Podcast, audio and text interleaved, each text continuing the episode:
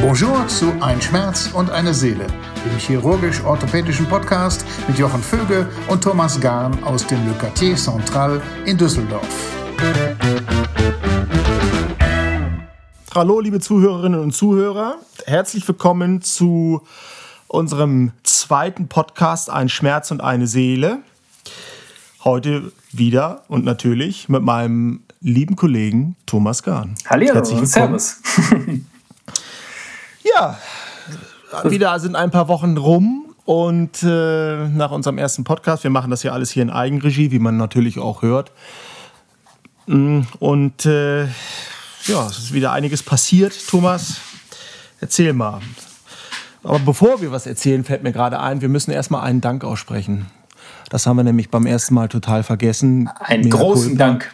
Genau. Einen großen Dank aussprechen, nämlich an denjenigen, der unsere Titelmelodie äh, bespricht, der zwischendurch was sagt, dem einzig wahren und legendären Manny Breukmann, der sich äh, bereit erklärt hat, uns hier zu helfen. Herzlichen Dank, lieber Manni, an dieser Stelle einmal für deine Mithilfe. Wir finden das großartig und äh, können das immer wieder nur sagen. Ich habe gelesen, Manni Breukmann ist Schalke-Fan. Das ist natürlich für ihn gerade eine etwas schwierige Zeit. Also auch von dieser Seite aus, mein lieber Manni, kann ich dir als alter HSV-Fan herzliches Beileid wünschen und willkommen im Club in Liga 2, die natürlich im nächsten Jahr doch sehr stark sein wird. Und ich habe schon überlegt, ob vielleicht der Zuschauerschnitt höher sein wird als in der Liga 1. Aber das ist nicht das Thema. Unser Dank gilt an den lieben Manni Breukmann. Also vielen Dank nochmal. Ja, überragende ähm, Sprechstimme und ähm, wir sind, glaube ich, beide so ein bisschen auch mit der Stimme groß geworden. Häufig die WDR-Konferenz ja. oder NDR oder wo auch immer, was auch immer man so im, im hohen Fall. Norden hört. Ähm, und da ja, die, die, die, Konferenz ist ja für alle immer gleich. Genau. Und ähm, es ist schon so, dass der, dass Manni im Westen hier immer tätig war, im, im, Norden beim NDR. Das sind die einzelnen Sender ja, die haben dann natürlich andere Sprecher gehabt, aber Manni Breukmann vom, vom WDR äh, war es, meine ich, war einfach immer schon was ganz Besonderes. Das darf man sagen. Der Fernsehreporter war damals Werner Hansch, aber Radio Manni Breukmann wirklich sensationell. Genau, also weil nochmal vielen lieben Dank und ähm, ja, wir freuen uns sehr, dass er, dass er da sich bereit erklärt hat und uns da so ein bisschen unterstützt ja. hat. Genau. Gut. Jochen, Thomas. wie war so deine Woche? Erzähl mal. Ja, meine Woche war insofern sehr aufregend, weil ich beim DFB weg gewesen bin. Das erste Mal wirklich seit vielen, vielen Monaten, seit glaube ich fast einem Jahr, haben wir es geschafft, die erste Maßnahme zu machen. Und zwar war ich auf dem, auf einem Torwartcamp äh, der Mädchenjahrgang 2007 und 2008, also noch sehr junge Spielerinnen in Bitburg in der Eifel. Da merkt man halt mal wieder, wie alt man ist, ne? ja, naja, das, ist, das sowieso. Also, das merke ich jeden Morgen. Beim Aufstehen. ähm, aber das ist das war wirklich ein sehr schönes, äh, ein sehr schönes Ereignis, weil es einfach mal wieder losging, weil man wieder auf dem Platz stehen konnte und weil es für die, für die jungen Spielerinnen natürlich auch ganz aufregend ist. Die kommen das erste Mal zum DFB. Normalerweise läuft das so, dass die, die Spielerinnen gesichtet werden bei den sogenannten Länderpokalen. Das sind Turniere, wo die einzelnen Verbände wie Nordrhein oder Bayern, wo die besten Spielerinnen in so eine Mannschaft kommen und dann da gegeneinander spielen. Das fällt natürlich jetzt gerade alles aus. Und dadurch ist es so, dass, dass die, die Verbandslehrer, glaube die Verbandssportlehrer haben dann die, die entsprechenden Torhüterinnen empfohlen und sind dann nach Bitburg angereist. Bei einem extrem schlechten Wetter, das muss man leider sagen, für die Jahreszeit mal wieder. Ähm, wir haben beim letzten Podcast ja auch schon über das Wetter gesprochen. Der ist jetzt schon so ein bisschen her und noch nicht veröffentlicht, aber der ist immer noch aktuell, weil das Wetter immer noch so, so schlecht, immer, so schlecht ist. Immerhin keine Minustemperaturen mehr, aber ähm, ja. Das, ähm, ähm, ja, der Sommer lässt, der Frühling und Sommer lässt so ein bisschen auf sich warten. Die Natur freut sich, das stimmt. Ich zähle mich ja auch immer zu der Natur eigentlich so, aber der, mir bringt das jetzt nicht so viel. die Pflanzen freuen sich und wachsen und gedeihen im Garten. für uns war das äh, auf dem Platz manchmal ein bisschen schwierig, weil es wirklich geschüttet hat. Dann kam Gewitter, da mussten wir wieder runter vom Platz, äh, damit da keiner einen Stromschlag kriegt. Und das wird alles auch gefilmt mit so hohen, mit so hohen Masten. Aber es war wirklich ein Erlebnis und es hat sehr, sehr viel Spaß gemacht. Und das war im Endeffekt mein Highlight der Woche. Also auch brutal jung, die, die, die Mädchen, oder? Ja, ähm, sehr jung. Das ist ähm, erste Mal zu Hause, von zu Hause weg wahrscheinlich und auch schon seit langer Zeit dann erste Mal wieder von zu Hause ja. weg. Ja, da gibt es auch immer wieder Heimweh. Hm. Das ist auch, äh, die erste Nacht ist da so die schlimmste. Die, die jungen Spielerinnen reisen an, werden zum Teil von ihren Eltern gebracht, sind natürlich an einer ungewohnten Umgebung, dann in einer, in einer Gegend, die man nicht kennt. Das Wetter war nun nicht so toll. Das, das war alles nicht so einladend am Anfang. Nun sind die, die Spielerinnen untereinander natürlich in, in Zimmern dann untergebracht und äh, man lernt sich sehr schnell kennen und das geht dann alles wirklich recht flott und am Ende wollen sie dann immer alle nicht nach Hause, weil das Training einfach so fantastisch ist, weil es wirklich eine fast 1 zu 1 Betreuung gibt. Es waren auch, weiß ich nicht, fünf oder sechs Torwarttrainer da, die wirklich tolle Übungen gemacht haben. Das hat schon großen Spaß gemacht. Aber am Anfang ist es vollkommen richtig, wenn das 13-, 14-jährige junge Mädchen sind, die da das erste Mal von zu Hause weg sind, kann das schon mal zu Heimweh führen geht aber dann auch immer wieder weg. Gott sei Dank. Ja. ja. Ich, genau. Ja, ich habe so ein bisschen.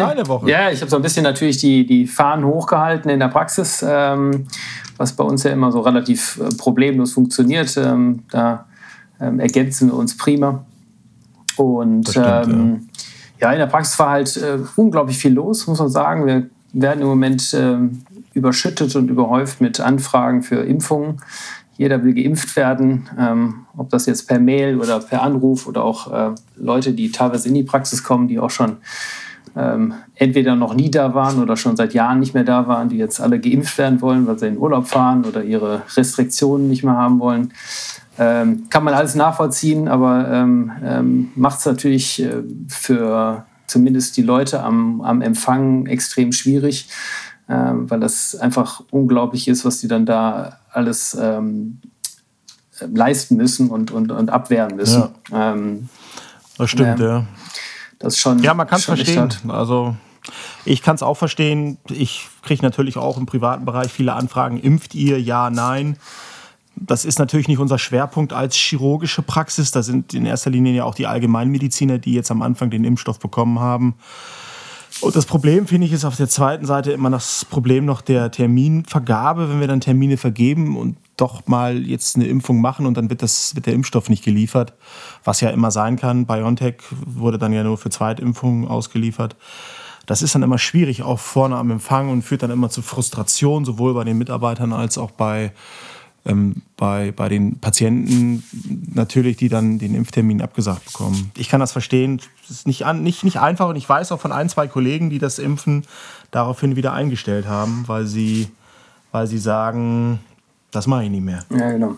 Das ist also auch bei den ähm, internistischen Kollegen, die ähm, in diesem Netzwerk, in dem wir uns befinden, ähm, die berichten, dass das einfach ein unglaublicher Aufwand ist, ähm, die Leute rauszusuchen, die zu, abzutelefonieren, ähm, Termine zu machen und dann kriegen sie halt doch nicht so viel Impfstoffe, dann fangen sie wieder an abzutelefonieren und die wieder abzubestellen, einen anderen Termin einzubestellen. Also ähm, äh, ist sehr schwierig und das steht und fällt natürlich mit den Liefermengen, die der, der Impfstoffe und das kann man halt ja. halt überhaupt nicht äh, vorhersagen, wie du gerade schon sagtest. Wir hatten ähm, auch schon eine, äh, eine Dosis, die nicht gekommen ist. Und dann ja, steht man da und, und äh, muss alles umdisponieren. Und der Aufwand in, in den allgemeinmedizinischen Praxen natürlich nochmal ganzes, ganze Ecke ähm, heftiger und krasser. Das stimmt. Naja.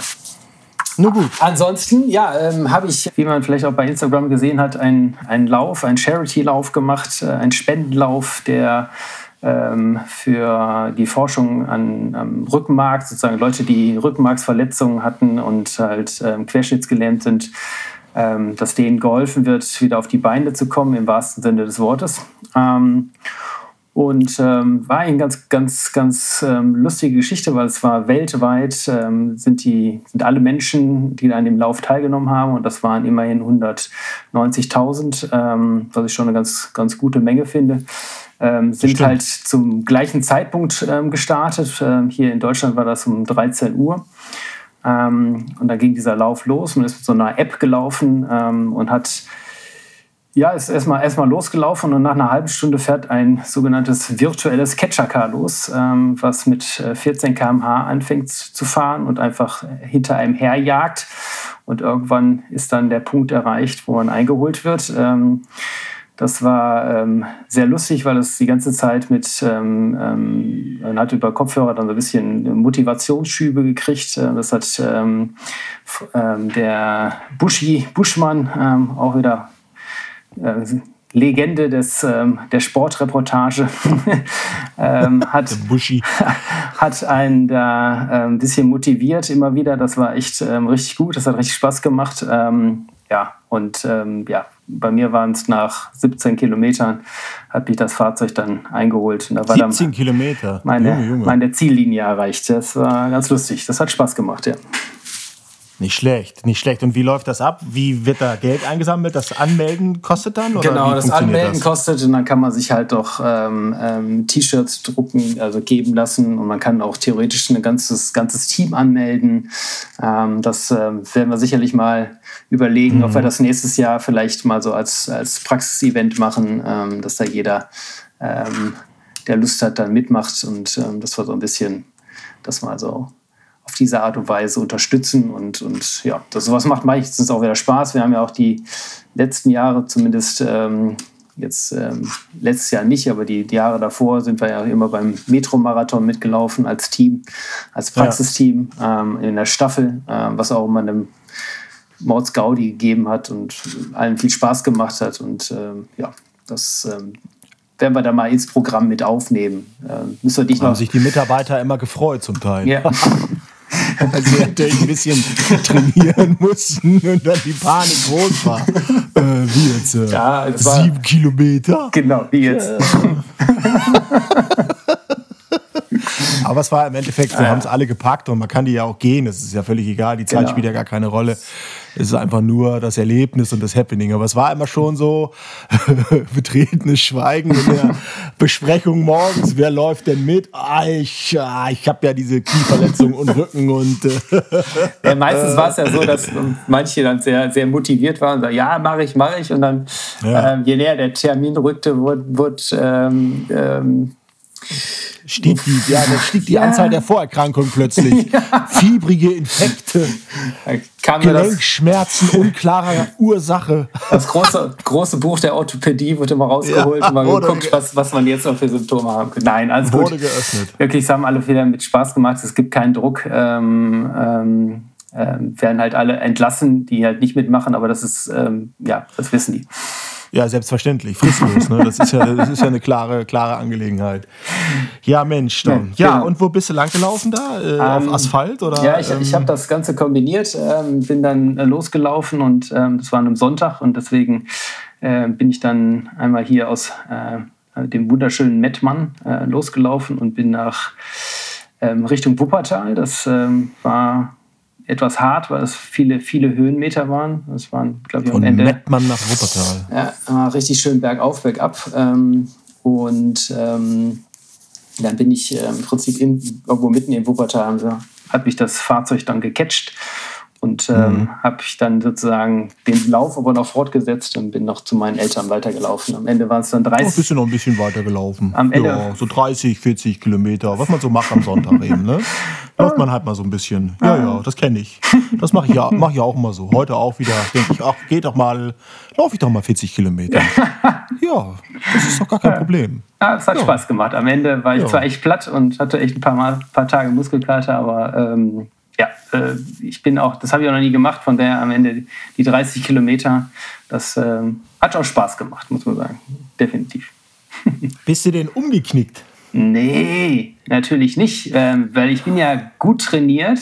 Ähm, meine, meine Sprunggelenke sind natürlich perfekt ähm, trainiert und stabilisiert. Und, ähm, natürlich mit ähm, sensationellen Einlagen versorgt, meine Füße. Von das ist daher. Eine bescheuerte Frage von mir. Tut mir leid. Also der Wahnsinn. Wie konnte ich das, äh, wie konnte ich das überhaupt? Äh, Nein, ehrlich, ne? ehrlicherweise muss ich sagen, ähm, bin ich in meinem Leben schon extrem häufig umgeknickt. Und früher ähm, habe ich ja viel äh, Basketball gespielt und ähm, da du bist doch nur 1,20 groß gefühlt. Wie kommst du denn da zum Basketball? Das gibt's ja gar nicht. Ja, ich sag nur, ich war der Maxi Bogues. Sprungkraft, von, ne? Der, der, der Maxi Bogues der Landesliga, sag ich dann mal. Oh ja, okay. Ja, nicht schlecht, nicht schlecht.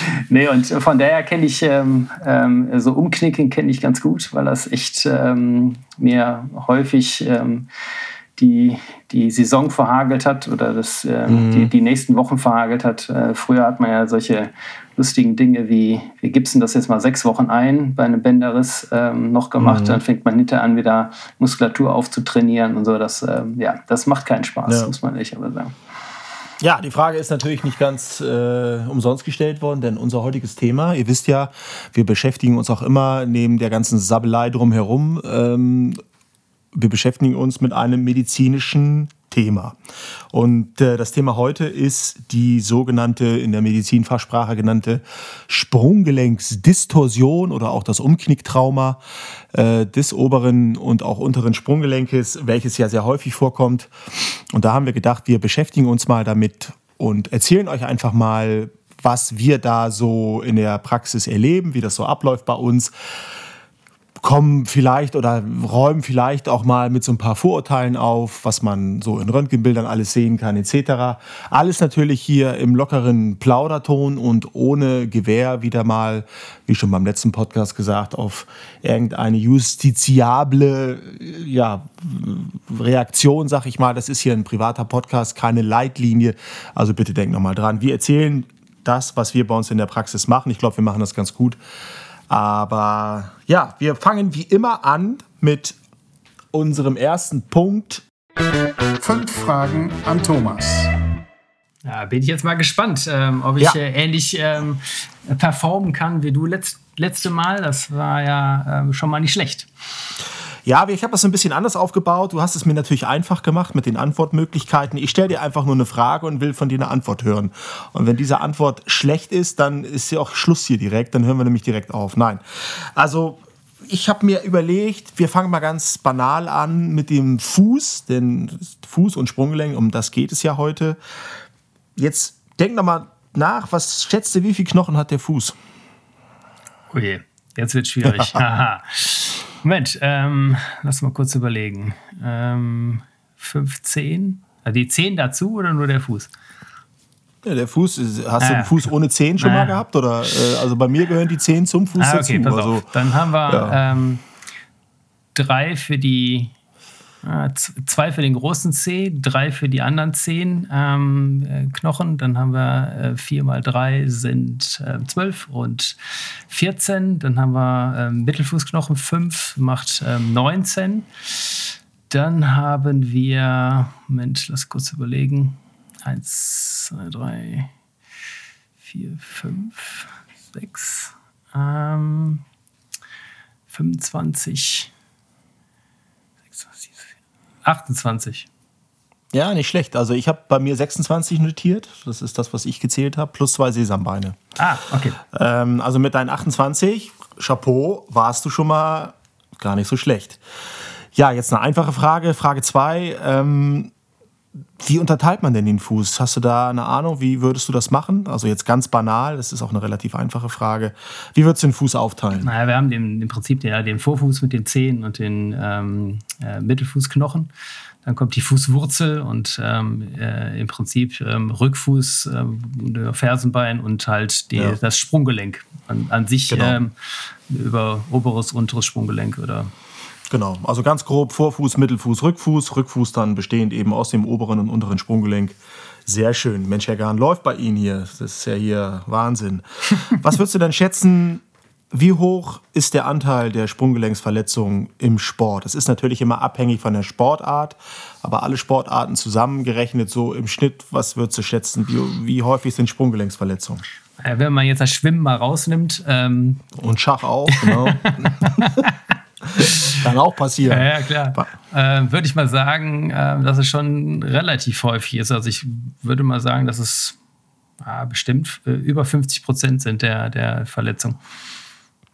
Ja, es ist 15 bis 20 Prozent ah, sind es. Doch weniger. Okay, hätte ich jetzt mehr, mehr mhm, gerechnet. 15 bis 20 Prozent.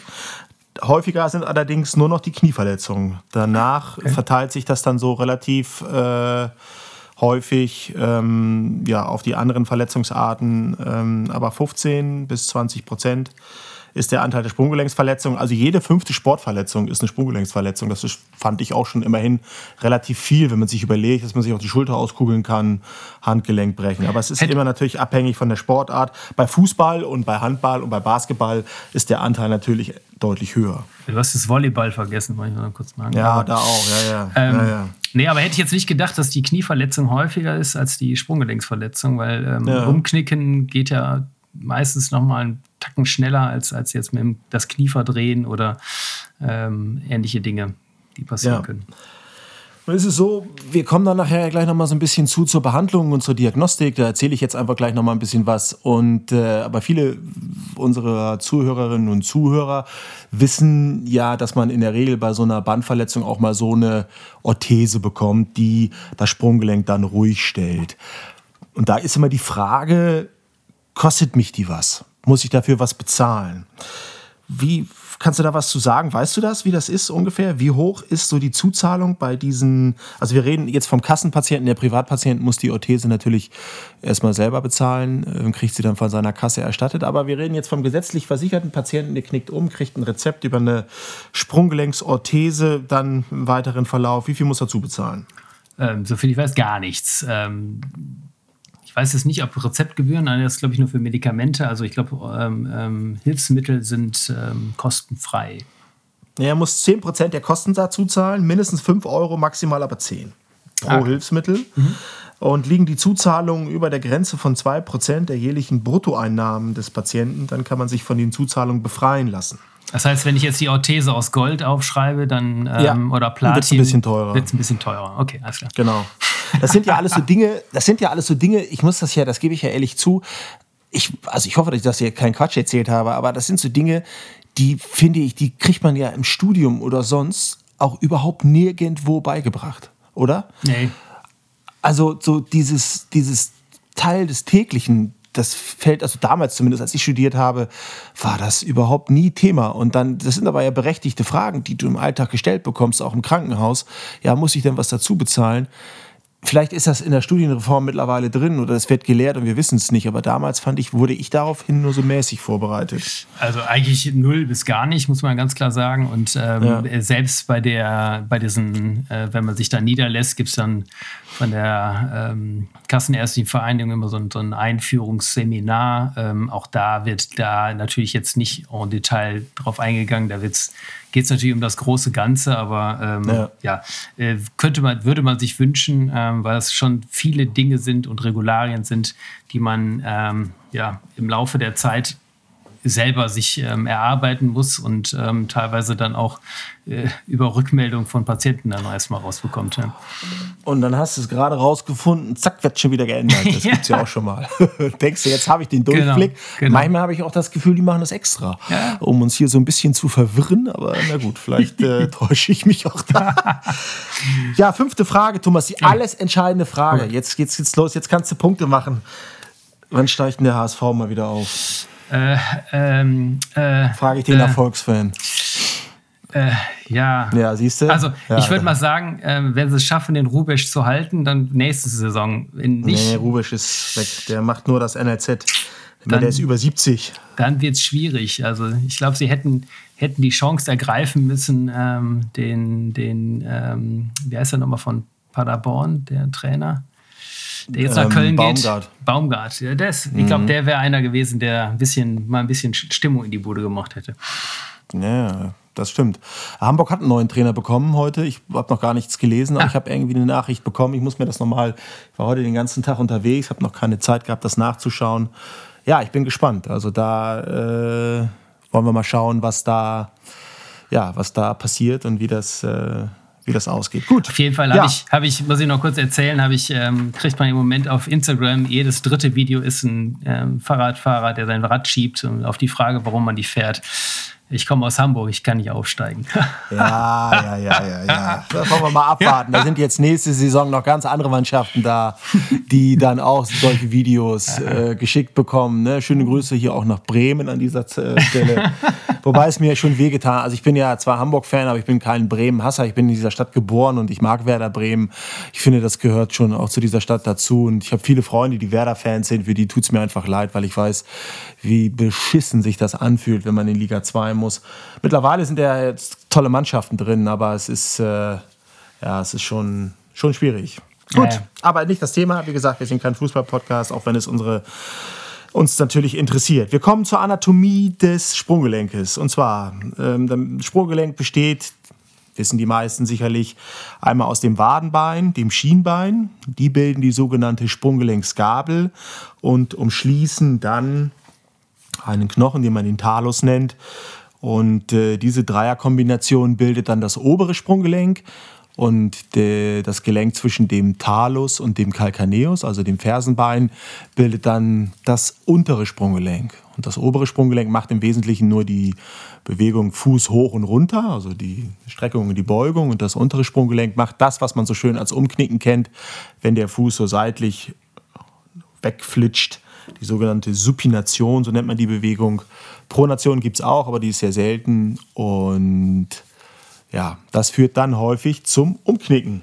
Genau. So, dann ist es so, ne, du bist jetzt also beim Basketball, Landesliga, drei Punkte Wurf, springst hoch und landest nun leider auf dem Fuß von deinem Gegenspieler, so seitlich, und dann gibt es diese typische Bewegung. Das ist also dieses Supinationstrauma, wo der Fuß nach unten gestreckt ist und dann diese seitliche Bewegung nach innen macht, die sogenannte Supination, was dann zu den typischen Beschwerden einer doch recht deutlichen Schwellung führt. Ja, so. oder, oder halt für die Nichtsportler wie für dich ähm, auf dem Bürgersteig ähm, umgeknickt, ähm, auf die Kante getreten und ähm, ja. nach außen umgeknickt. Ne? Ja, das ist eher so mein, äh, mein Mechanismus gerade, da hast recht, ja. Ja, mach dich nur lustig, du kommst auch noch in mein Alter und dann reden wir nochmal. Ne? Also so in zehn Jahren. ja. Ja, ja, und dann ist folgendes, ja, jetzt ist die Frage, mein lieber Thomas, was reißt denn dann? Also, wie heißen denn diese schönen Bänder oder wie viele Bänder gibt es denn am Sprunggelenk? Hast du da eine Ahnung? Also, am Außenknöchel sind es, glaube ich, ähm, drei. Genau. Und ähm, Innenknöchel weiß ich gar nicht, glaube ich, gibt es, glaube ich, nur ein oder zwei. Eins. Ja. ja, es ist ein großes, das sogenannte Delta-Band, das ist genau. am Innenknöchel. Und dann gibt es äh, das ja, schwierige lateinische Namen, das anteriore, also das vordere talofibulare Band, in der Mitte eins, calcaneofibulare und das hintere. Ja, das war früher und immer der, der dreifache Bänderriss, der dann sozusagen ja, genau, da so genau, immer schön. Der dann da immer reingehauen hat. äh, und dann gibt es immer noch die Syndesmose, der äh, Kollege äh, Fußballer, wie gesagt, Herr Reus etc., die kennen dieses Band auch sehr gut aus eigener Erfahrung. Das ist so ein Verbindungsband zwischen dem Schien und dem Wadenbein, was ein Auseinanderdriften der Sprunggelenksgabel verhindert. Da gibt es die vordere und hintere Syndesmose. Und auch die können natürlich bei einer Verletzung, wenn der Fuß sehr weit dann nach hinten gestreckt ist und der Spieler eher so ein bisschen dann über vorne, also nach vorne fällt, also nicht nur seitlich umknickt, sondern so ein bisschen auch nach vorne. Dabei kommt es dann häufig zu so einer Syndesmosenverletzung, die eben insofern sehr unangenehm ist, weil sie dauerhaft Probleme machen kann am Sprunggelenk. Ja, was machen wir denn jetzt? Also, ich bin jetzt hier, du bist jetzt wieder beim Sport umgeknickt, ich wieder an der Bordsteinkante. Das Ding, der Fuß wird immer dicker, eine richtige Knolle da unten. Was, wie ist die, die Erstbehandlung? Generell bei Sportverletzungen im Übrigen. Was also, meinst du? Als erstes mal ähm, schön äh, mit dem Sport aufhören, würde ich sagen. Dann ähm, Fuß hochlagern, ja. kühlen. Die mhm. sogenannte Pech. Geschichte. Genau, um die geht's. Die Pechregel, ne? Die Pechregel. Wofür steht Pech? Kannst du das ah. mal kurz erklären? Ah. Schon wieder zu viel Kopfballtraining ja, heute gemacht, ne? Ich merke das schon. Ja. Pause, Eis, Kompression und Hochlagerung. Ah, sowas, genau. Ne? Pech. ja, das nächste wieder, Mal vielleicht wieder, doch wieder, wieder mal Pech gehabt, ne? ja, wieder mal Pech gehabt, ne? Also ganz klassisch auch immer zu sehen auf dem Spielfeldrand. Natürlich Sportpause, das das geht von alleine, weil der kann nicht mehr auftreten. Das tut einfach tierisch weh ähm, und muss dann vielleicht vom Platz getragen werden oder gehumpelt vom Platz mit Hilfe. Dann kommt in erster Linie erstmal die Eisbox. Das machen wir bei den Fußballerinnen auch immer. Also ein schönes Schwämmchen rein. Da gibt es so spezielle Auflagerungen, die aus der Kühlkiste kommen, aus dem Eisfach direkt. Und dann wird das Gelenk eng umwickelt, also Kompressionsverband gemacht und wird hochgelagert am Spielfeld auf die auf einen Koffer oder was auch immer, damit da erstmal das weitere Nachschwellen verhindert wird. Und äh, das tut natürlich auch nicht so, so weh. Ja, da muss man ja, aber noch, da, da, muss man noch einschieben, dass natürlich ähm, das, was die meisten Menschen immer glauben, dass zum Beispiel, wenn ich mir meinen Fuß gebrochen habe, dass ich da drauf nicht mehr laufen kann, das ist ja ähm, nur nicht unbedingt immer der, der Fall. Ähm, sieht man immer mal wieder, auch bei Fußballern, die ja. dann noch äh, die Halbzeit zu Ende spielen und dann zur Halbzeit ausgewechselt werden. Dann kommt am Ende doch irgendwie eine relativ schwere Verletzung raus. Die sind, glaube ich, dann einfach so voll Adrenalin, dass es dann nicht der, der Fall ist. Und dann gibt es natürlich auch die Leute, die, die ähm, nicht so übermäßig schmerzempfindlich sind, also das Schmerzempfinden nicht so, so extrem ist. Und ähm, da haben wir auch durchaus, glaube ich, beide schon in unserer Karriere Leute gesehen, die Wochen und Monate lang auf einem völlig zerstörten Sprunggelenk durch die Gegend gelaufen sind. Ähm, ja. Und ähm, dann irgendwann mal die Ehefrau gesagt hat, hör mal, jetzt geh mal endlich zum Arzt. Das ist ja irgendwie nicht normal, dass der immer so dick ist, der Fuß. Ja, ähm, ja also das... ja, das ähm, ist das ist ein Trugschluss. Also da kann man wirklich auch als junger Arzt reinfallen, dass man denkt, naja, der ist ja gelaufen, da bin ich auch mal reingefallen in meinem Leben, seitdem passiert mir das nicht nochmal. Ähm, wir kommen noch gleich zur Diagnostik, aber äh, ein Röntgenbild ist aus unserer Sicht da immer vonnöten, weil man eben doch manchmal Außenknöchelbrüche da übersehen kann, die dann ja, mit deren, mit so einem Bruch kann man eben auch wirklich laufen. Das schaffen einige dann einige Wochen lang. Kann man sich immer gar nicht vorstellen, wie das geht, aber es geht. Ja, also der Patient kommt nun zu uns in die Praxis. Was machen wir? Wir machen natürlich erstmal eine klinische Untersuchung. Die sieht insofern äh, sieht so aus, dass wir uns den Fuß erstmal anschauen. Wir gucken erstmal, wo ist es geschwollen, wo tut es weh. Da müssen wir leider auch mal so ein bisschen auf dem Fuß rumdrücken. Das ist jetzt nicht immer so angenehm für den Patienten und führt dann auch schon mal zu einer Nachfrage, ob das dann jetzt unbedingt sein muss und ob man jetzt irgendwie nicht so gut geschlafen hat, weil man da ja so grob drauf rumdrückt. Aber das muss leider sein, weil es eben gewisse Stellen gibt da am Sprunggelenk, die kaputt gehen können, die gebrochen sein können und auch am Fuß es eine Stelle gibt, die da eben dann eine Verletzung erleiden kann. Also machen wir eine Untersuchung und dann machen wir eine Röntgenuntersuchung und bei der Röntgenuntersuchung wollen wir natürlich in erster Linie Brüche ausschließen. Wir wollen ausschließen ein, eine sogenannte Weber-Fraktur, Weber A, B oder C. Das spricht also einen Bruch des Außenknöchels wir wollen aber auch ausschließen einen Bruch des fünften Mittelfußknochens an der Basis, weil durch das Umknicken ein Zug an einer Sehne stattfindet, der Peroneus-Sehnen, wodurch es dann zu, einer, zu einem Abriss des fünften Mittelfußknochens kommen kann und der Basis. Und deswegen drücken wir auch da drauf. Und wir drücken, also ich persönlich drücke auch immer den Unterschenkel zusammen, um zu gucken, das ist so ein indirekter Test dafür, ob man die Syndesmose, ob die verletzt ist. Und nun ist es dann immer so, wir kriegen ja auch viele Patienten aus Kliniken, da wird das auch gemacht. Das heißt, äh, der Patient wird geröntgt, kommt an, dickes Sprunggelenk wird geröntgt und kommt dann zu uns und sagt, ja, ich habe, die Bänder sind in Ordnung. Hören wir ganz häufig. Die Bänder sind in Ordnung, das, ist ein, das Sprunggelenk ist verrenkt. Was, was sagst du dazu? Ja, Röntgen und Bänder. Das ist natürlich ähm, ähm, Blödsinn, zumindest bei den normalen Aufnahmen. Ähm, das äh, war früher mal anders. Da konnte man das radiologisch zumindest vermuten, dass da was verletzt war.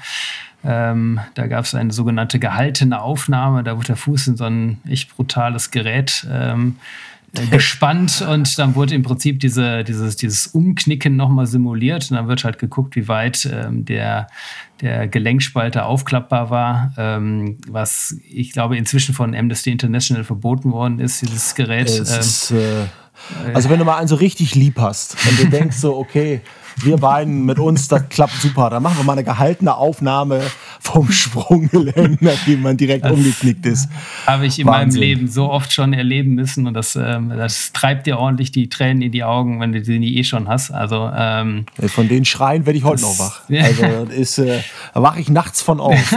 Also das, das, ist, das war also eine sehr unangenehme Untersuchungsmethode, das, um das mal freundlich zu sagen. Genau, das gibt es zum Glück nicht mehr. Ähm, heutzutage ja. macht man das anders. Das hat natürlich auch was mit ähm, der Konsequenz, die daraus ähm, zu ziehen ist, nicht äh, ja. was zu tun. Aber da bin ich auch, glaube ich, ganz froh drum, dass wir diese Aufnahmen nicht mehr bei unseren Patienten machen müssen. Ja. Nee, Gott sei Dank. Wir machen noch eine Sonographie und ich finde, mit den äh, neuen Sonographiegeräten kann man die Außenbänder eigentlich ganz gut beurteilen. Ähm, das geht wirklich gut und man kann zumindest erkennen, ob das, das vordere der drei Außenbänder gerissen ist. Das geht und auch das mittlere. Man kann sich die Basis angucken. Bei Kindern finde ich, geht das insgesamt sowieso ganz hervorragend. Da kann man sogar in der Sonographie teilweise eher eine Schädigung der Wachstumsfuge nach dem Umknicken erkennen, als man es auf dem Röntgenbild sieht. Da ist, finde ich, die Sonographie sehr viel wert, äh, wenn man das so ein bisschen kann. Und ja, die letzte Untersuchung ist natürlich immer, wie immer in der Orthopädie und Unfallchirurgie, die Kernspintomographie. Das hatten wir auch beim letzten Thema, muss man immer direkt MRT, MRT, MRT. Ja, wenn es nicht, die Beschwerden nicht besser werden, aber in der Erstdiagnostik spielt es für uns eigentlich keine Rolle. Wir machen das MRT, wenn der Patient über Monate oder Wochen noch Beschwerden hat Normalerweise reicht aber die klinische Untersuchung, Röntgen und Ultraschall aus meiner Sicht aus, um die Bänder da abzuklären. Ja, definitiv. Ja.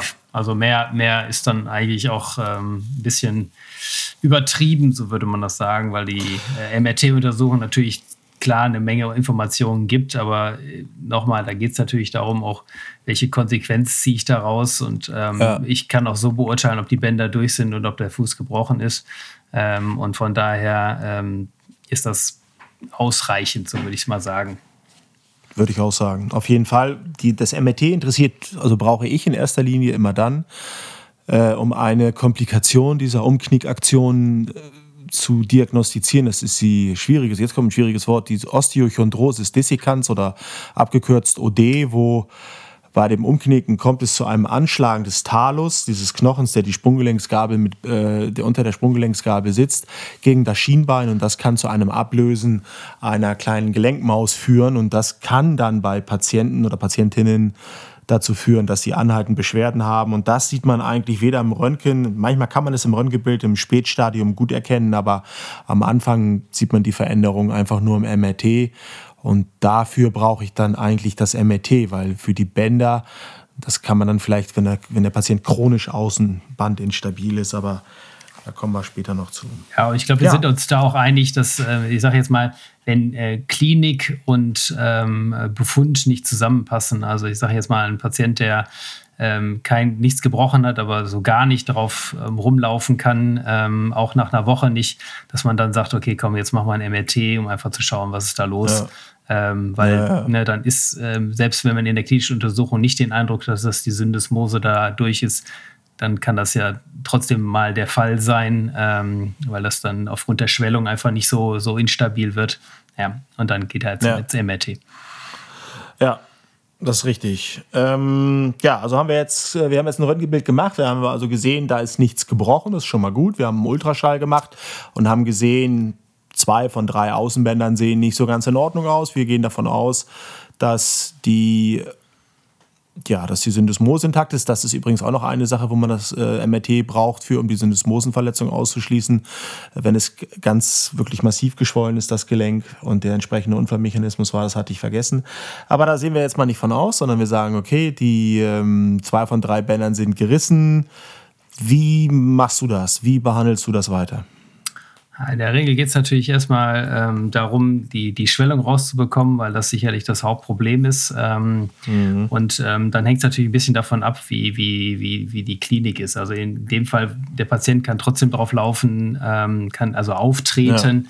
Ähm, dann kriegt er halt eine, eine, Orthese oder vielleicht im ersten, ersten Augenblick mal einen Zinkleimverband, ähm, der schon mal ganz gut abschwellend wirkt. Ähm, vielleicht gibt man noch ähm, abschwellende Medikamente, äh, zum Beispiel Wobenzym oder auch Ibuprofen, was ja in erster Linie abschwellend wirkt und nicht unbedingt ähm, nicht nur schmerzlindernd.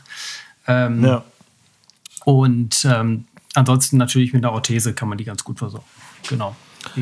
Ja, so mache ich das auch. Also erstmal Zinkleimverband, das finde ich immer ganz gut. Wenn es jetzt ganz massiv geschwollen ist und der Patient wirklich richtig Beschwerden hat, mache ich auch schon mal für eine Woche einen Gips dran. Genau. Das ist zwar eine harte Maßnahme, aber so eine Unterschenkel-Gipsschiene dann natürlich mit Krücken und entsprechenden Thromboseprophylaxe, sprich einer Heparininjektion einmal am Tag, bedeutet für den Patienten immer etwas mehr Aufwand. Aber die meisten Patienten, die solche Sprunggelenke haben, sind dann doch dankbar dafür, dass erstmal Ruhe einkehrt. Dann, wenn es so massiv ist, dann machen wir doch meistens MRT, weil da häufig dann doch Syndesmosenverletzungen dahinter stecken. Aber beim normalen Bänderriss am Sprunggelenk reicht in der Regel ein Zinkleimverband, vielleicht ein, zwei Tagen eine Krücke als Hilfe. Wenn sie dann aber gut auftreten, trotzdem und keine Risikofaktoren, keine Blutgerinnungsstörungen, Faktormangel oder Thrombosen in der Vergangenheit haben, dann kann man nach Leitlinie auch auf den Thromboseschutz verzichten. Ähm, wichtig ist nämlich dann auch wieder das Laufen, um die Beweglichkeit zu erhalten. Ich schreibe immer noch gerne Krankengymnastik und Lymphdrainage auf am Anfang weil ich schon finde, dass gerade die Lymphdrainage bei den Physios die Schwellung ganz gut zurückbringt, zurückdrängt, äh, nicht bringt, das wäre schlecht, äh, zurückdrängt. Ähm, ja, und ja, Orthese, wie lange? Wie lange, was empfiehlst du deinen Patienten? Wie lange sollen die die Orthese tragen? Es, es, hängt natürlich auch ein bisschen davon ab, wenn ich jetzt im, im Ultraschall sehe, dass es also mindestens ähm, also mehr als ein Band durch, ähm, dann würde ich schon sagen, dass sie die für vier Wochen tragen sollten und dann ähm, nochmal zwei Wochen, wenn die anfangen, wieder Sport zu machen, ähm, zur, zur, zur Stabilisierung. Das wäre so mhm. mein, meine Idee diesbezüglich. Ich mache ja, ich mache es vier Wochen Tag und Nacht. Also wirklich, wirklich durchtragen zum Duschen, mal kurz abmachen, aber ansonsten vier Wochen streng Tag und Nacht durch und dann die letzten zwei Wochen, Woche fünf und sechs, nur noch tagsüber. Dann können Sie es von mir aus nachts, wenn Sie es abhaben wollen, abmachen. Im Bett, äh, wenn Sie sehr wild sind im Schlaf, das gibt es ja schon mal, dass jemand sehr unruhig schläft, kann man es natürlich dann auch dran lassen. Aber äh, ich glaube, es ist schon wichtig, dass die ersten vier Wochen das auch streng getragen wird, weil ja, sonst kann es eben dazu führen, dass die Bänder auslockern und das ist dann unangenehm. Ne? Dann knickt man später immer wieder um und kriegt das auch durch Training. Dann, dann ist das schwierig. Also da ist wichtig, dass man da sich wirklich dran hält. Mit der Orthese kann man ja Sport treiben, so ein bisschen Fahrrad fahren, kann Krafttraining machen. Das geht, würde ich sagen. Wie ist denn so deine ähm, äh, Handhabe bezüglich Kühlen dann äh, außerhalb dieser Akutzeit? Also nicht, der ist jetzt gerade umgeknickt und dann kühle ich das, sondern ja. ich sage jetzt mal ein, zwei Tage später. Äh, packst du das, also lässt du dir noch Eis draufpacken oder sagst du nein? Nein, überhaupt nicht, ich nicht mehr. Also bei mir ist das so, maximal die ersten 24 Stunden können die kühlen. Ähm, danach hat das aus meiner Sicht keinen Erfolg mehr ich würde die, also eigentlich kannst du sagen, wenn der tagsüber umknickt, den Tag dann noch kühlen. Er muss aber auch nicht in der Nacht da jetzt ständig Kühlpads drauflegen. Und wichtig ist auch, dass man nicht zu viel kühlt, sondern dass man zwischendurch immer mal kühlt und dann das Kühlpad auch weglegt. Wir hatten das letztes Mal bei der Wirbelsäule, was äh, die Wärmetherapie angeht, ähm, dass es da schon mal Verbrennung gibt. Und es gibt leider auch Erfrierungen durch übermäßiges Kühlen. Da sind wir Männer auch immer ganz weit vorne, weil viel hilft viel. Also hauen wir da mal schön Eis drauf und lassen das mal drauf, bis, ja, bis wir eigentlich gar nichts mehr merken. Aber gut, das ist ja auch gut. Und dann zack, gibt es die Erfrierung. Ähm, alles schon gesehen. Also ich würde in den ersten acht Stunden kühlen, danach macht das aus meiner Sicht keinen Sinn mehr. Hm. Ja, ich ja. glaube, das ist auch so international auch so, so im Prinzip äh, festgelegt oder gesagt, dass ja. es nicht ganz so viel mehr bringt. Klar kann man auch im Nachhinein noch mal ein bisschen ähm, auch als, in, als Form der Schmerztherapie ist Kühlen natürlich ist auch nicht so verkehrt. Ähm, nee, das stimmt. Ähm, das, ob das jetzt einen Effekt auf den Bluterguss und auf die Schwellung hat, ähm, sei jetzt mal dahingestellt. Ja. Ja, und dann kommt natürlich relativ schnell immer wieder die Frage, wann kann ich wieder Sport treiben? Die kommt eigentlich sofort mittlerweile. Wann kann ich also wieder Sport treiben? Gerade in Corona-Zeiten, uh, jetzt auch noch kein Sport draußen, sondern nur mit einem dicken Fuß zu Hause sitzen, im Homeoffice mit den schreienden Kindern. Ja, so ist das hier halt auch. nee, also wann kann ich wieder Sport treiben? Ja, ich glaube, das, lässt, das lässt sich auch so pauschal nicht unbedingt ähm, sagen. Das ist natürlich sehr individuell und es hängt ein bisschen davon ab, ähm, halt wie geschwollen ist es, wie sehr tut es weh, ähm, habe ich jetzt ein, zwei, drei Bänder durch. Und ähm, davon muss man, da muss man einfach gucken, wie sind die individuellen Gegebenheiten. Weil jemand, der jetzt, sage ich jetzt mal, ähm, 50 Kilo wiegt, ähm, hat mhm. vielleicht eine andere Last und eine Belastung des Sprunggelenks als jemand, der 100 Kilo wiegt und sagt, ich möchte jetzt äh, mal abnehmen und ein bisschen joggen gehen. Also das ja. sind so Dinge, die man, glaube ich, berücksichtigen muss. Ähm, und äh, von daher kann man da, glaube ich, jetzt keine pauschalisierte Aussage zu machen. Also ich sehe das auch so. Ich empfehle meinen Patienten schon, dass sie aus meiner Sicht in der, möglichst in der ersten Woche dem Körper mal Ruhe geben sollen. Weil es ist halt eine Verletzung, die stattgefunden hat. Der Körper muss das verarbeiten. Ähm, und man merkt schon den Leuten an, dass das weh tut. Auch die ersten Tage danach tut es weh. Und ja, natürlich können sie dann Klimmzüge machen, das ist mir egal, aber eigentlich braucht der Körper mal Ruhe und es schadet nicht, wenn man mal die erste Woche mal gar nichts macht. Und dann kann man eben mit anliegender Orthese kann man sich schon aufs Fahrrad setzen und kann ein bisschen Fahrrad fahren, wenn es vom Schmerz her geht. Man kann natürlich, wenn die Studios mal wieder geöffnet haben, im Studio ein bisschen was machen. Man kann spazieren gehen, dann irgendwann joggen, würde ich in den ersten vier Wochen nicht machen, auch nicht mit Orthese, weil es auch schwierig ist, mit der Orthese vernünftig in den Jogging-Schuh zu kommen. Das geht natürlich alles, aber richtig sinnvoll ist das aus meiner Sicht nicht. Und Ballsportarten, die ja immer ein sehr hohes Risiko haben, äh, dass man dort umknickt, da ist es schon so, dass im normalen Amateurbereich schon sechs Wochen meistens kein Ballsport getrieben wird. Im, Fußballbereich ist das deutlich schneller, weil die, die Spieler oder Spielerinnen eben sehr viel Physiotherapie kriegen. Da gibt es ganz verschiedene Schienen von Lymphanlagen, äh, die die Lymphe wegmachen. Dann wird natürlich über den Physio das Sprunggelenk regelmäßig getaped. Zu jedem Training wird es an und ab gemacht, sodass man dann schon nach zwei, drei Wochen häufig schon wieder auf dem Platz stehen kann.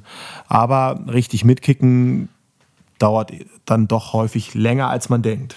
Ja, ist beim, beim Tischtennis ähnlich, äh, wo die Leute ja auch eine relativ hohe Last haben durch diese Start-Stopp-Bewegung ähm, und auch die Seitwärtsbewegung, die natürlich ein, eine hohe, hohe Belastung der, der Bandstrukturen bedingt. Also äh, auch da natürlich ein bisschen individuell gesehen, aber als Profisportler haben die natürlich noch einen anderen Zugang zu Lymphdrainage, zu Physiotherapie. Die ähm, mhm. haben die Leute vor Ort, die kriegen das jeden Tag ähm, und von daher sind die natürlich ein bisschen schneller wieder unterwegs. Allerdings mhm. ähm, sind die natürlich auch ähnlich wie jeder andere auch. Der Heilungsprozess dauert halt seine Zeit und von daher sind die auch mit ähm, Orthesen entsprechend erstmal ähm, ja, zu behandeln und auch ein bisschen gehandicapt, gehandicapt in dem Augenblick. Ne? Ja, da gibt es ganz interessant. Also es ist ja schon so, natürlich hat der Profisportler insofern andere Voraussetzungen, weil er einen anderen Muskelmantel hat. Er ist sicherlich etwas stabiler, aber die Heildauer des Bandes selber ist so kaum zu beeinflussen. Die dauert auch beim Profisportler sechs Wochen, weil da lässt sich die Natur wenig ärgern, beziehungsweise wenig, wenig in die Karten schauen. Es, es, ein Knochenbruch wächst sechs Wochen zusammen, ob es jetzt ein Profisportler ist oder ein Amateurathlet. Der Profisportler hat natürlich den Vorteil, dass er die abschwellenden Maßnahmen bekommt, dass er die Beweglichkeit des Gelenkes schneller wieder hat. Aber die Heildauer selber ist gar nicht so unterschiedlich, was man da immer denkt. Und diese Wunderheilung, über die man immer liest in den Zeitungen, das ist schon auch äh, ein bisschen schwierig. Ja, das sind ja auch so. dann häufig, äh, also ich sage mal, für ganz wichtige Ereignisse, ich sage jetzt mal Champions League-Finale oder so, dann werden die dann halt auch teilweise mal äh, mit entsprechend medikamentös so eingestellt, dass sie mhm. ähm, eine Spritze hier und da bekommen, dass das eben in dem Augenblick nicht so auffällt. Dass das ähm, auf lange Sicht meistens nicht gut ist, ähm, brauchen nee. wir uns auch nicht drüber unterhalten, aber ähm, bin ich nicht so ein ja, Freund von. Das nee, ist, nee. ist mhm. halt, ähm, na, ne, wenn man jetzt überlegt, man steht jetzt im Champions League-Finale und ähm, bin halt der wichtigste Spieler, muss man halt immer abwägen. Ne? Ja. Aber das ist halt auch immer der, der, der Anspruch, der dann als, als, als ähm, Betreuer von, also medizinischer Betreuer da auf einen zu, einprasselt. Der Trainer hat seine, seine Vorstellung, der Manager, der Spieler hat seine Vorstellung. Ja. Und die äh, sind nicht unbedingt immer kongruent mit denen, die man als Mediziner dann in dem, dem Augenblick hat. Nee, das ist äh, häufig schwierig. Da muss man dann schon äh, sich durchsetzen als Arzt und muss sagen, das mache ich nicht. Und äh, auch wenn das die entsprechenden Konsequenzen hat, eben, dass der Spieler da äh, nicht spielen kann. Das Problem ist wirklich einfach, dass die langfristigen Wirkungen dieser Sachen häufig schlecht sind. Also es ist ja fast immer Cortison oder ein örtliches Betäubungsmittel, was gespritzt wird. Und der Spieler spielt dann zwar relativ schmerzfrei für einen Moment, er bekommt die Quittung aber häufig dann doch zurück das muss man sich natürlich äh, überlegen, ob einem das wert ist. Ich persönlich mache das äußerst ungern und lehne das eigentlich ab. Also ich habe das so bisher auch noch nicht machen müssen, weil ich, wir immer Lösungen gefunden haben, dass es die, die anderweitig funktioniert haben oder dann eben auch gesagt haben, es geht nicht. Dann ist der entsprechende Spieler, die Spielerin eben nicht einsatzfähig für das Finale, obwohl sie sehr wichtig ist. Aber auch im Profisport ist die Gesundheit eben sehr wichtig. So, und dann ist es so, jetzt kommt wir haben also jetzt einen Tischtennisprofi, der ist jetzt umgeknickt und äh, ja, der kommt dann nach drei Monaten an und sagt, ich habe immer noch Beschwerden. Ist das normal oder ist das, äh, ist das, ist das total außergewöhnlich? Was, wie ist da deine Erfahrung? Naja, das war ein Profisportler, wie gesagt, der halt die Möglichkeit hat, ähm, ähm, viel Physio, viel Lymphdrainage eigentlich zu bekommen, würde ich nach drei Monaten schon sagen, dass ähm, warum kommst du erst jetzt? Ähm, da hätte ich jetzt gedacht, dass er vielleicht ein bisschen früher kommt. Also drei Monate ist schon eine relativ lange Zeit. Ähm, mhm. für, für, für jemand, der so, so, gar keinen Zugang zum Sport hat und einfach auf der Straße umgeknickt ist, kann das schon mal sein, aber drei Monate ist schon echt die Grenze, wo ich dann sage, okay, komm, jetzt ähm, machen wir einfach ein MRT, wir gucken mal, ja. gibt es da noch irgendwie eine, zum Beispiel einen, einen Knochenödem, was äh, auch sehr langwierig und sehr, sehr schmerzhaft sein kann ähm, und was natürlich auch dann eine therapeutische Konsequenz in dem hat, Sinn ja. hat. Also ich kann ja, ich habe ja langjährig hochklassig in der Kreisliga gespielt und äh, ich kann dir sagen, ich bin also umgeknickt äh, noch und nöcher. Und ich muss schon zugeben, dass man sich im Nachhinein immer wieder wundert, wie lange die ganze Aktion dann doch dauert. Du guckst runter und du hast immer so ein Gürtelgefühl, wenn du die Treppe hochgehst, das spannt dann immer, du kriegst das Sprunggelenk nicht so ganz hoch. Ja, und fragst dich dann auch, auch als ich noch kein Arzt war, ich denke, boah Mensch, Jochen, das dauert alles so ewig. Ist denn das normal? Immer noch dick, immer noch dick. Ist da wirklich nichts kaputt gegangen? Das ist nicht ungewöhnlich. Also das muss man den Patienten auch mal wieder sagen. So ein, so ein banaler Bänderriss, der ja immer so hingenommen wird und der auch sehr häufig ist, kann schnell drei bis sechs Monate dauern und je nach Belastung merkt man es dann einfach immer noch. Natürlich ist es so, man muss als, wir wissen das dann auch immer nicht ganz hundertprozentig, weil du kannst ja auch nicht reingucken in das Gelenk und machen dann eben ein MRT, aber in den meisten Fällen zeigt das MRT dann eben doch keinen Befund, auf den man dann sofort irgendwie operativ oder so reagieren muss, sondern äh, ja, das ist, das ist dann eben normal in dem Bereich. Also das ist mir auch nochmal ganz wichtig. Das geht nicht in vier bis sechs Wochen, ist das Ding nicht ausgestanden, sondern das dauert mindestens nochmal die gleiche Zeit. Ähm, und ja, es zieht sich, aber es, das ist eben auch Bestandteil dieses Krankheitsbildes. Äh, ich würde auch sagen, dass ähm, in diesen MRTs sicherlich fast äh, 95 Prozent ähm, nichts haben, was jetzt eine großartige andere therapeutische Konsequenz hat, als das, ja. was man bis de zu dem Zeitpunkt gemacht hat. Ähm, das kann man vielleicht nochmal ergänzen durch ja. ähm, Lasertherapie oder ähnliche Dinge, wo man einfach versucht, ähm, Re Regenerations- und Reparationsmechanismen zu aktivieren. Ja. Ähm, aber ansonsten bleibt das eigentlich, äh, so wie du schon sagst, ähm, abwarten und, mhm. und, und ähm, so die Füße stillhalten im wahrsten Sinne des Wortes. Ja. Und jetzt ist natürlich auch die Frage, ich habe ja auch keine Lust, dass ich immer umknicke. Was, was, was kann ich tun, damit das nicht vorkommt? Also wie, wie, was würdest du machen, um dem vorzubeugen? Naja, also ich glaube, die, die, ein, eine der wichtigen Dinge ist halt die Fußstellung und, ja, und dann auch die Fußfehlstellung, wo man dann äh, mit Einlagen, ähm, orthopädischen Einlagen gegenarbeiten kann. Ähm, dass es halt äh, eine entsprechende Fußstruktur da ist. Und ansonsten äh, gibt es, glaube ich, gar nicht so viele Möglichkeiten, das aufzutrainieren, weil das ja kein Gelenk ist, was jetzt von Muskeln ähm, überbrückt wird oder überzogen wird, sondern es ist hauptsächlich von Sehnen. Ähm, klar kann man jetzt die Unterschenkelmuskulatur ein bisschen auftrainieren, aber das, äh, der Effekt ist natürlich nur so bedingt vorhanden, oder? Ja, was du machen kannst, ist, du kannst, das solltest du auch machen, du kannst die sogenannte Propriozeption, also dieses Feingefühl, versuchen zu trainieren. Das machst du, indem du beispielsweise dich auf ein gerolltes Handtuch stellst beim Zähneputzen und auf ein Bein stellst. Es gibt so weiche Kissen, so weiche Matten, die gibt es beim Yoga oder wo auch immer. Da draufstellen, mal mit einem Fuß, dann merkt man schon, wie man da das Gleichgewicht äh, halten muss. Und wenn du dann nochmal das Auge, die Augen zumachst, dann wird es richtig interessant, weil dann merkst du plötzlich, oh, oh, oh, jetzt muss ich ja wirklich nur mit dem Fuß ausgleichen. Und solche, solche Übungen sind ganz wichtig, um da wieder das, das Training äh, hinzubekommen, damit eben der Körper sich daran gewöhnt, damit er dieses direkt gegensteuert, wenn er merkt, okay, ich knicke um. Das ist das, was man machen kann und was man auch machen sollte, wenn man umgeknickt ist danach, dass man möglichst rasch wieder äh, dieses, dieses, diese Propriozeption trainiert, weil äh, sonst kann es wirklich passieren, dass man immer wieder umknickt und dann ist es doch so wie vor 30 Jahren, dass man dann auch Sprunggelenke bzw. Bänderrisse operiert. Das hat man ja früher gemacht. Ähm, mittlerweile macht man das nur noch sehr selten, nämlich dann, wenn eine chronische Bandinstabilität vorhanden ist.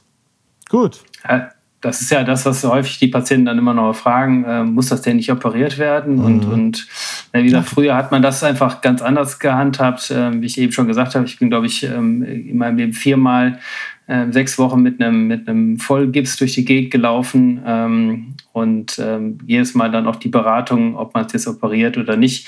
Ähm, davon ist man ja zum Glück weg. Ähm, und die, man weiß auch, dass die Operation nicht unbedingt immer das ähm, Nonplusultra ist und äh, die Ergebnisse auch nicht gut waren. Und von daher äh, kann man das natürlich genau dann machen, wenn halt nichts anderes mehr funktioniert und einfach chronisch der Patient oder der Sportler halt immer wieder umknickt, mhm. dann muss man es halt irgendwie versuchen zu stabilisieren auf diese Art und Weise. Als Chirurg bin ich natürlich direkt, muss man operieren. Natürlich muss man operieren. Man muss alles operieren. Ja, es gibt da überhaupt gar keine Zweifel.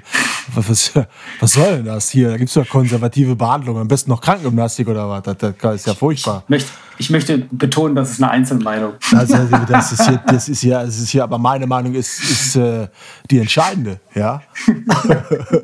Nein, natürlich nicht. Ja, ich muss mich da leider auch mal ein bisschen zurücknehmen, aber ähm, ja. Ja, ähm, ich glaube, so viel mehr gibt es zu diesem Thema gar nicht zu sagen. Äh, häufiges Thema, immer wieder umknicken, unangenehm, wie gesagt, viele Sportverletzungen. Wird meistens ganz gut, wenn man so ein paar Dinge beachtet, die wir versucht haben, hier nochmal aufzuführen. Und wenn ihr das auch so macht, dann wird auch alles gut. Und wenn nicht, dann wird es halt scheiße. und wenn ihr umknickt, kommt vorbei, wir kümmern uns um euch. Genau. genau. Gut. Gut, in diesem Sinne. Ich glaube, dann haben wir es nochmal. Ähm, genau. Das nächste Thema darfst du dir wieder aussuchen. Alles klar. Ich bin gespannt. ja. Lass dich, lass dich mal überraschen. Nein, ich glaube, das nächste Thema wird der Leistenschmerz. Ähm, von daher, das hatte ich mir schon so ein bisschen überlegt ähm, auch ein, ein großes Thema und ein, ja. ein, ein, großes Feld. Schwieriges ähm, Thema. Wir versuchen ein bisschen Licht ins Dunkle zu bringen. Genau. Schwieriges Thema. Schwieriges Thema. Ich bin gespannt. Alles In klar. diesem Sinne, ähm, danke fürs Zuhören. Genau, ähm, noch einen entspannten Tag, wo immer ihr auch seid. Wenn es euch gefallen hat, ja, gebt uns einen Daumen hoch. Ähm, auch gerne äh, fünf Sterne, freuen wir uns sehr. Wenn euch irgendwas nicht gefallen hat, schreibt uns gerne. Ähm, und ähm, wir sind immer dankbar für jede Anregung oder Kritik. Ähm, von daher, ja, vielen Dank fürs Zuhören und in diesem Sinne, Jochen. Macht es gut. Wir bis, äh, bis bald. Ja, wir sehen uns ja bald. übermorgen. Ja, ich, ich, ich, ich muss dich ja schon in zwei Tagen wiedersehen. Ja, genau. furchtbar. Ich dich auch. Da kann ich schon wieder. Ach, Leggy. Naja, alles klar. Also, bis dann. Jochen, bis dann. Ciao, ciao. Ciao. Vielen Dank, dass Sie hier zugehört haben. Für mehr Informationen abonnieren Sie doch den Newsletter unter newsletter.vögeundgarn.de Vögel und Garn ein Wort und Vögel mit OE nochmal newsletter.vögelundgarn.de oder folgen Sie uns auf Instagram.